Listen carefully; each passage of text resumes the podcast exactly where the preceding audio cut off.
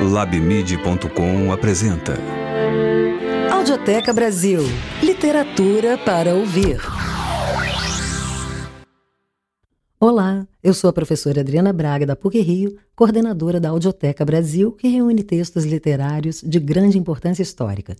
Você ouve a seguir uma carta escrita por José de Anchieta sobre a ocupação do Rio de Janeiro pelos colonizadores em 1564. Considerado o primeiro dramaturgo brasileiro, o padre José de Anchieta é autor de diversas peças teatrais, poemas e cartas. Suas obras formam, para muitos especialistas, a melhor produção literária do quinhentismo brasileiro. Nascido na Espanha em 1534 e canonizado pelo Papa Francisco em 2014, Anchieta também escreveu a primeira gramática da língua tupi. Publicada em Portugal no ano de 1563, a obra seria usada em todas as missões jesuítas no Brasil. Ele também participou de significativos processos da formação do Brasil Colônia, como a fundação da cidade de São Paulo.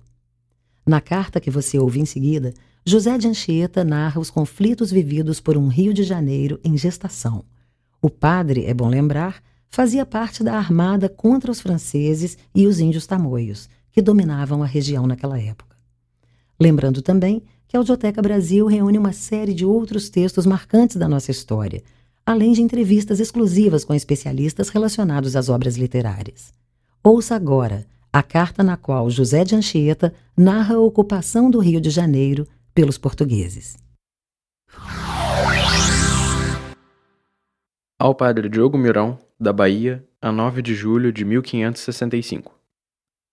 De São Vicente se escreveu largamente o que foi acontecer à Armada, que da cidade do Salvador foi povoar o Rio de Janeiro este ano passado de 1564. Partiu no fim do ano de 1564. Agora, darei conta do que mais sucedeu. Depois de passar muito tempo em se reformar a armada de cordas, amarras e outras coisas necessárias, e esperar pelo gentil dos tupiniquins, com os quais se fizeram pazes, indo duas vezes em navios às suas povoações ao chamar, para darem ajuda contra os tamoios do rio, os quais, prometendo de vir, não vieram senão muito tarde e poucos,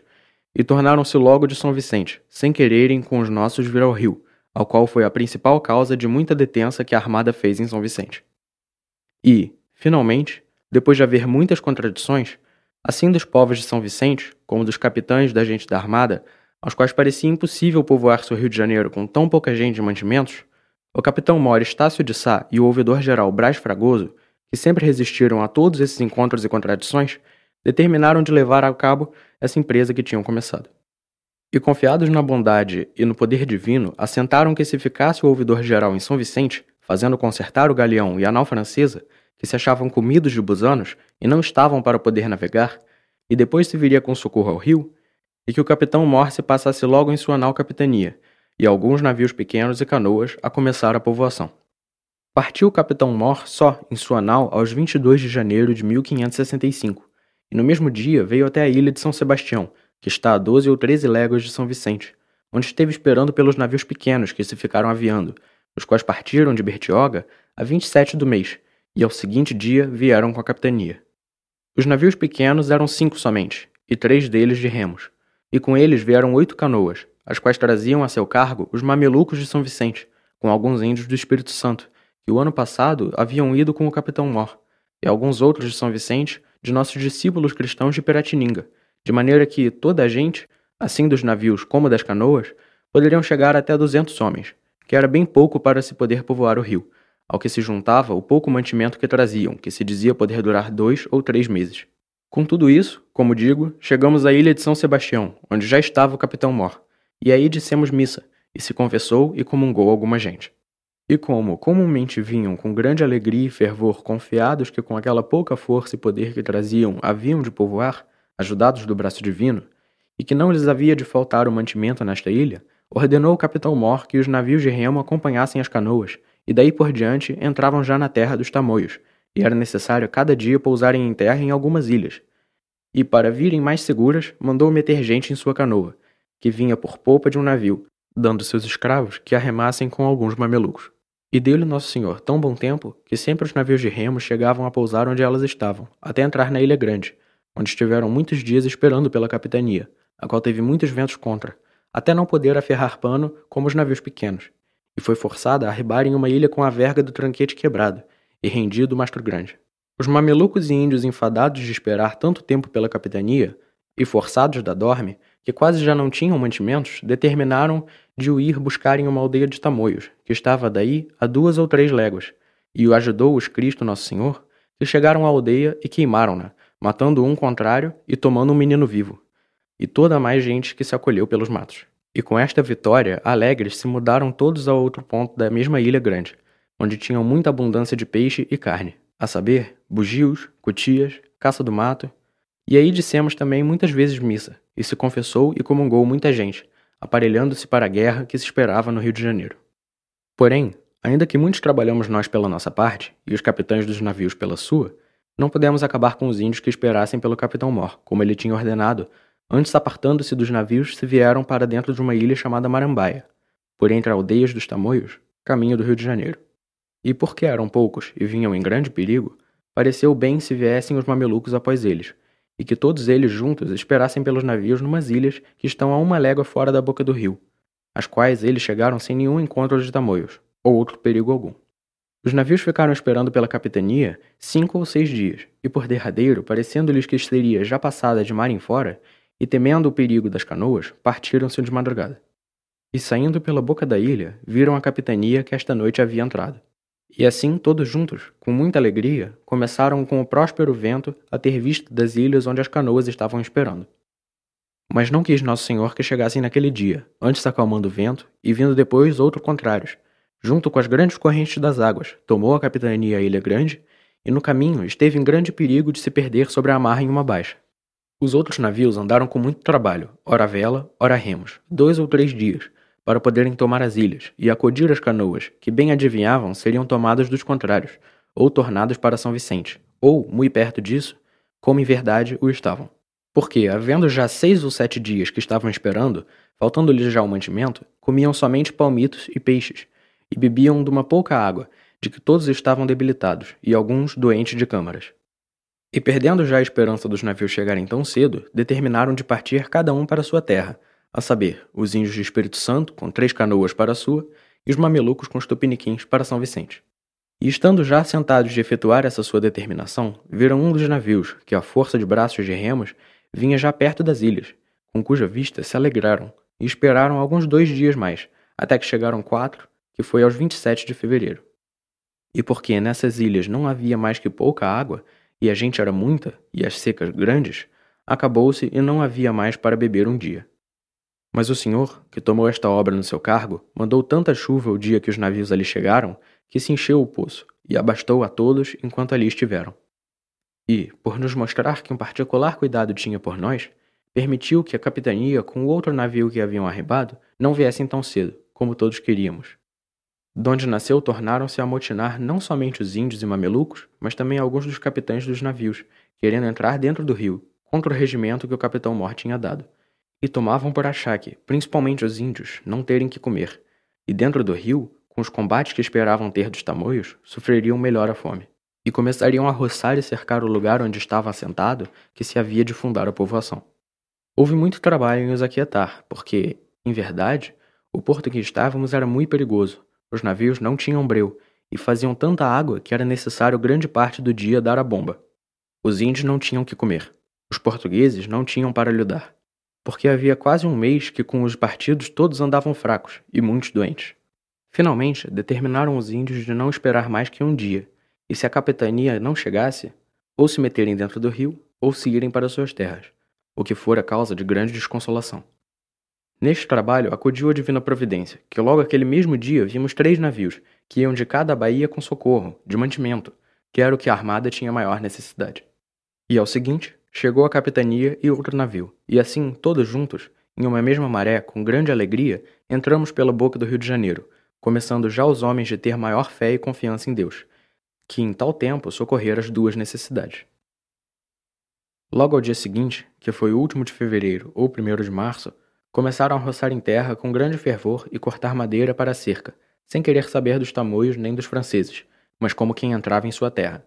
Se foi logo o capitão Mora a dormir em terra, e dando ânimo aos outros para fazer o mesmo, ocupando-se cada um em fazer o que lhe era ordenado por ele, a saber, cortar madeira, e acarretá-la aos ombros, terra, pedra e outras coisas necessárias para a cerca, sem haver nenhum que a isso repugnasse. Desde o capitão Mor até o mais pequeno de todos andavam e se ocupavam em semelhantes trabalhos. E porque naquele lugar não havia mais que uma légua de ruim água, e esta era pouca,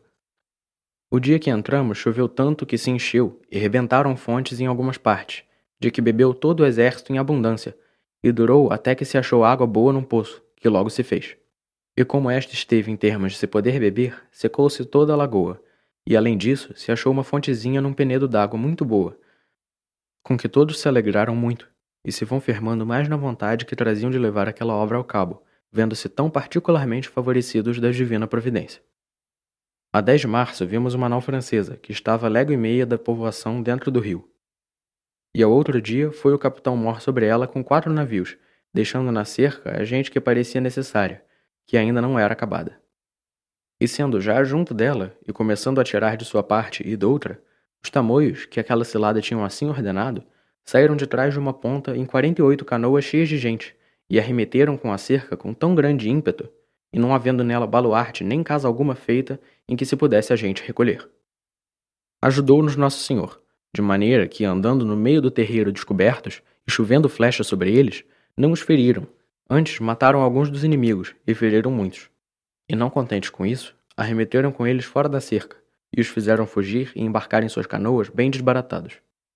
E esta vitória, a que se houve da nau francesa, a qual se entregou sem guerra aos nossos, e foi desta maneira que, vendo vir o capitão Mor as quarenta e oito canoas sobre a cerca,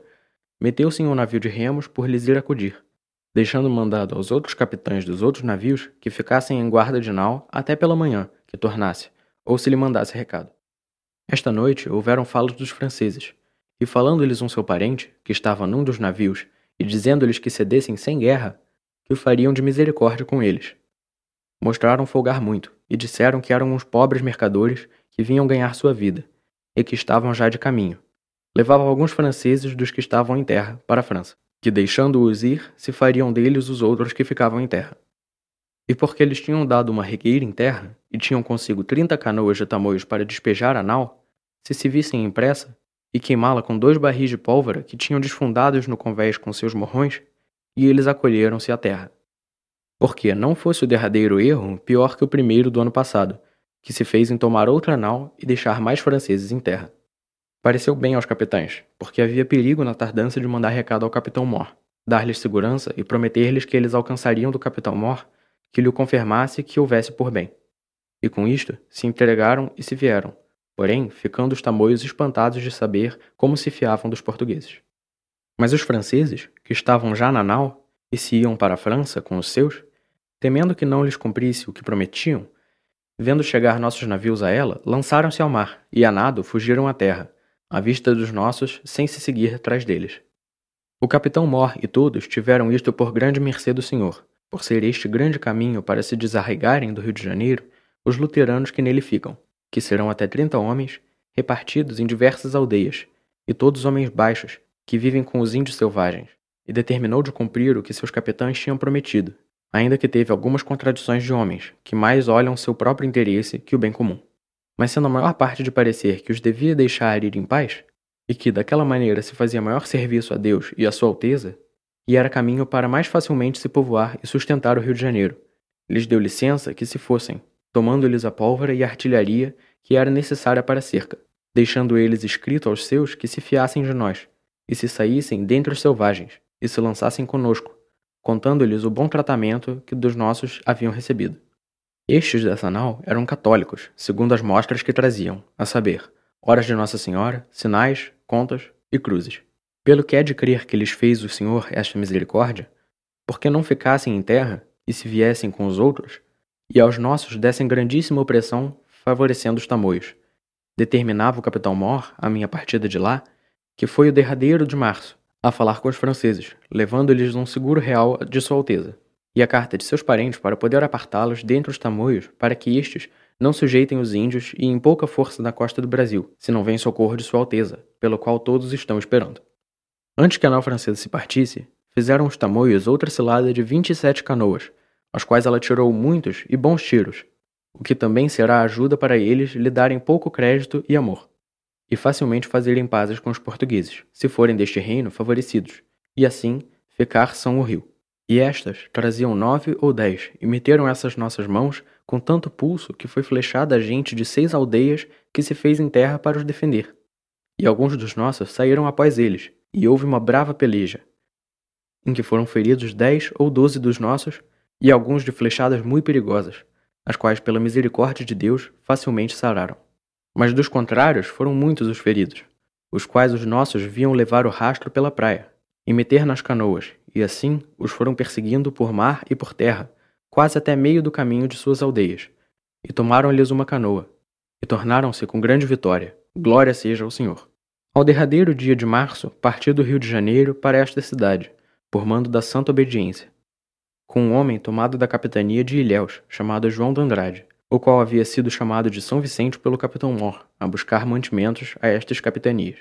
E por sua boa indústria e diligência, chegou ele, como acima digo, no mesmo dia e maré que a armada chegou de São Vicente, e de caminho levou cinco homens brancos, que resgatou dentre os tamoios, aquém do Cabo Frio, os quais se haviam perdido em um navio que antes de João de Andrade fora mandado a buscar mantimentos. E depois de estar no rio todo esse tempo, e achando-se nos combates que tenho referido, o tornou o capitão Mor, por se fiar de sua diligência, a mandar a negociar mais um mantimento, porque a falta dele é que lhes faz uma maior guerra. Já a minha partida tinham feito muitas roças em redor da cerca, plantando alguns legumes e inhames, e determinavam de ir a algumas roças dos tamoios a buscar alguma mandioca para comer, e a rama dela para plantar. Tinham já feito um baluarte muito forte de taipo de pilão com muita artilharia dentro, com quatro ou cinco guaritas de madeira e taipa de mão, todas cobertas de telhas que trouxe de São Vicente, e faziam-se outras e outros baluartes. E os índios e mamelucos faziam já suas casas de madeira e barro, cobertas com umas palhas feitas de cavadas como calhas e telhas, que é grande defensão contra o fogo. Os tamoios andavam se juntando para dar grande combate na cerca. Já havia dentro do rio oitenta canoas, e parece-me que se juntariam perto de duzentas, porque de toda a terra haviam de concorrer à ilha e dizia-se que fariam grandes mantas de madeira para se defenderem da artilharia e balroarem a cerca. Mas os nossos tinham já grande desejo de chegar àquela hora, porque desejavam e esperavam fazer grandes coisas pela honra de Deus e do seu rei, e lançar daquela terra os calvinos, e abrir alguma porta para a palavra de Deus entrar os tamoios. Todos viviam com muita paz e concórdia. Ficavam com eles o padre Gonçalo de Oliveira, que lhes dizia cada dia missa, e confessava e comungava a muitos para a glória do Senhor. O maior inconveniente que ali havia, ultra da fome, é que estão lá muitos homens de todas as capitanias, os quais se passa de ano que lá nadam, e desejam ir-se para suas casas, como é razão. Se os não deixam ir, perdem-se suas fazendas, e se os deixam ir, fica a povoação desamparada, e com grande perigo de serem comidos os que lá ficarem. De maneira que, por todas as partes, há grandes perigos e trabalhos. E, se não fosse o capitão Mor, amigo de Deus e afável, que nunca descansa de noite e de dia, acudindo a uns aos outros, sendo primeiro nos trabalhos, e terem todos grande e certa confiança que Sua Alteza proverá, tanto que souber estar já feito pé no Rio de Janeiro, que tão temeroso era, ainda lá nessas partes tão remotas. E que, se agora se não leva ao cabo esta obra, e se abre mão dela tarde ou nunca se tornará a cometer. Já creio que houveram rebentados muitos e desamparados quase todos, máxime tendo novas que deram aqueles homens que saíram do cativeiro dentro dos tamoios, os quais souberam de uma nau francesa, que estava sobrinho de Villegagnon, capitão que foi da antiga fortaleza, para vir ao Rio de Janeiro e São Vicente com uma grossa armada. A cerca que tem feita não é mais que um pé a tomar posse da terra, sem se poder dilatar nem sair dela sem socorro de Sua Alteza, a quem Vossa Reverendíssima deve lembrar e incitar que logo proveja, porque, ainda que a coisa pequena e que se tem feito, contudo é maior, e basta-lhe chamar-se cidade de São Sebastião para ser favorecida do Senhor, e merecimentos do glorioso mártir, e acrescentadas de Sua Alteza que lhe tem tanta devoção e obrigação. Esta é a breve informação do Rio de Janeiro. Resta pedir a Vossa Reverendíssima nos encomende e faça encomendar muito a Nosso Senhor, e tenha particular memória dos que residem e ao diante residirão naquela nova povoação, oferecidos a tantos perigos, da qual se espera haver de nascer muito fruto para a glória do Senhor e salvação das almas. Desta cidade de Salvador, da Bahia de Todos os Santos, 9 de julho de 1565. Este podcast compõe o acervo da Audioteca Brasil.com, uma produção do LabMid, o Laboratório de Mídias Digitais da PUC Rio, com o apoio do Instituto de Estudos Avançados em Humanidades. Narração: Rodrigo Gastaldo. Curadoria: Professora Luísa Melo. Produção: LabMid. Coordenação geral: Adriana Braga. Conheça o nosso acervo de clássicos e raridades da literatura brasileira em www.audiotecabrasil.com.